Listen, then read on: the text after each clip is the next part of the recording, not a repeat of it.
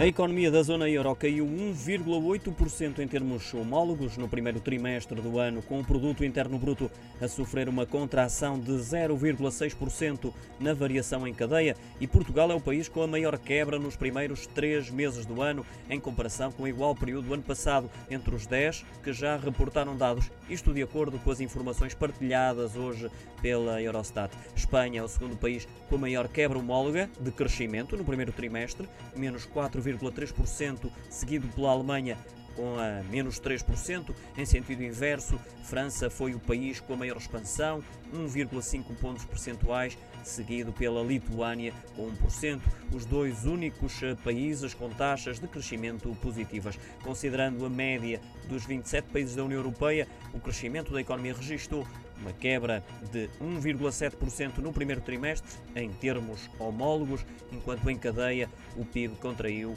0,4% face aos últimos três meses do ano passado. Ainda nem todos os países reportaram os dados da evolução da economia no primeiro trimestre, pelo que a 18 de maio o Eurostat irá publicar eh, dados mais esclarecedores sobre crescimento do PIB na zona euro e na União Europeia.